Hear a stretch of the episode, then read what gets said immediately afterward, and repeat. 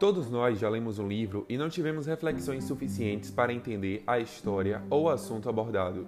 Porém, o Literacast traz para nossos ouvintes uma onda de reflexões e recortes importantes nas grandes obras literárias, a fim de aproveitar com extremo rigor cada detalhe. Seja bem-vindo a mais um Literacast.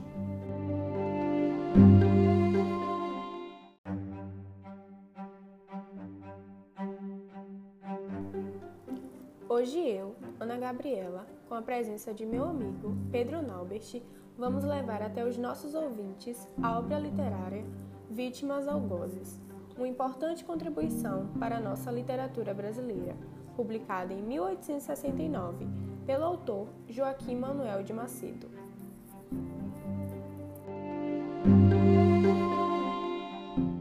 Isso mesmo, essa obra foi escrita 19 anos antes da abolição da escravidão e pertence ao Romantismo, uma escola literária importantíssima para a literatura brasileira. Além disso, o livro é baseado em três grandes histórias, que traz à tona pontos importantes sobre a relação escravo e senhor no período da escravidão. São elas Simeão, o crioulo, Parraiol, o feiticeiro e Lucinda, a mucama. A obra tem uma linguagem bem persuasiva, ao ponto que faz a defesa da abolição à escravidão mostrando que o escravo tem um comportamento perverso pelo fato de nascer escravo. Mas, Gabi, como acontece isso? O narrador faz questão de colocar os senhores como pessoas de boas intenções, nobres. Já os escravos são sempre terríveis e maldosos. Assim, os senhores ficam sempre no papel de vítima da história. Então, dessa forma, quer dizer que a obra é a favor da abolição da condição de escravos, mas não por cuidado a esses indivíduos, e sim por acreditarem que a maldade deles irá em algum momento se voltar contra seus senhores, não é? Exatamente, amigo.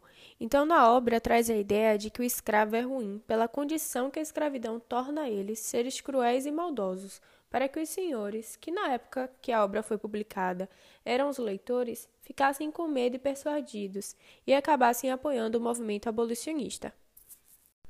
Ah, entendi. Mas é importante salientar que, segundo o narrador, o escravo merece a liberdade não pelas condições que eles vivem, mas por pensar que as perversidades dos escravos irá se voltar contra os senhores.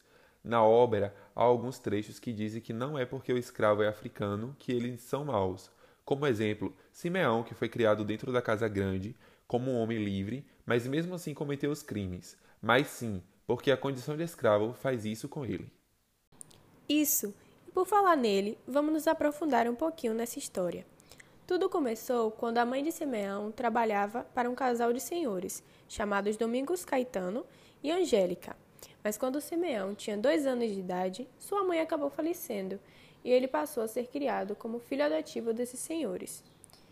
E por ele ser criado como filho adotivo, ele podia sentar-se à mesa para comer, tinha um lugar no quarto de seus senhores para dormir e vários outros privilégios, como ter roupa bem asseadas, não tinha o hábito de trabalhar. Enfim, parecia ser um homem livre.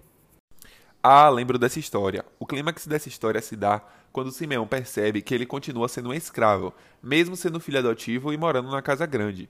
Além disso, percebe que o sonho de ser alforriado é frustrado quando Domingos Caetano morre e deixa escrito que o crioulo só receberia a carta de alforria quando Angélica morresse.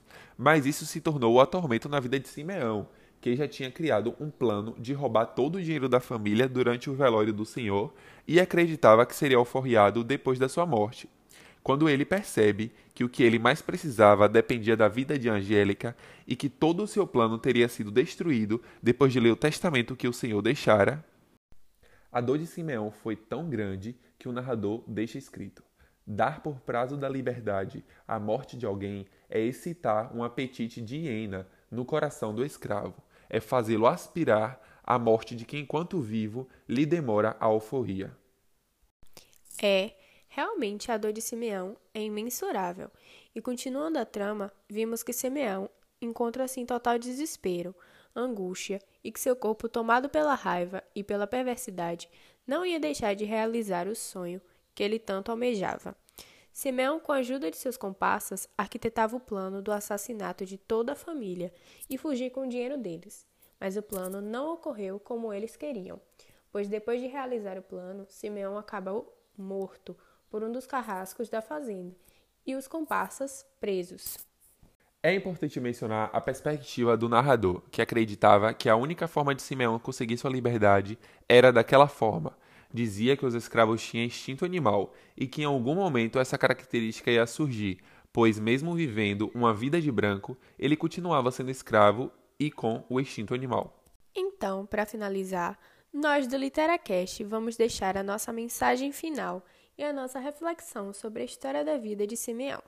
O narrador aborda em todo o livro que o escravo é abastecido de um instinto animal, que a perversidade, a raiva e a ingratidão são sentimentos que fervem no coração de um escravo, mas pelo que eles viviam e enfrentavam, eles almejavam a liberdade.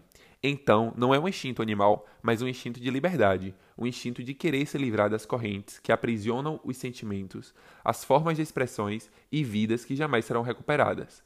Pela liberdade, os escravos seriam capazes de realizar qualquer coisa.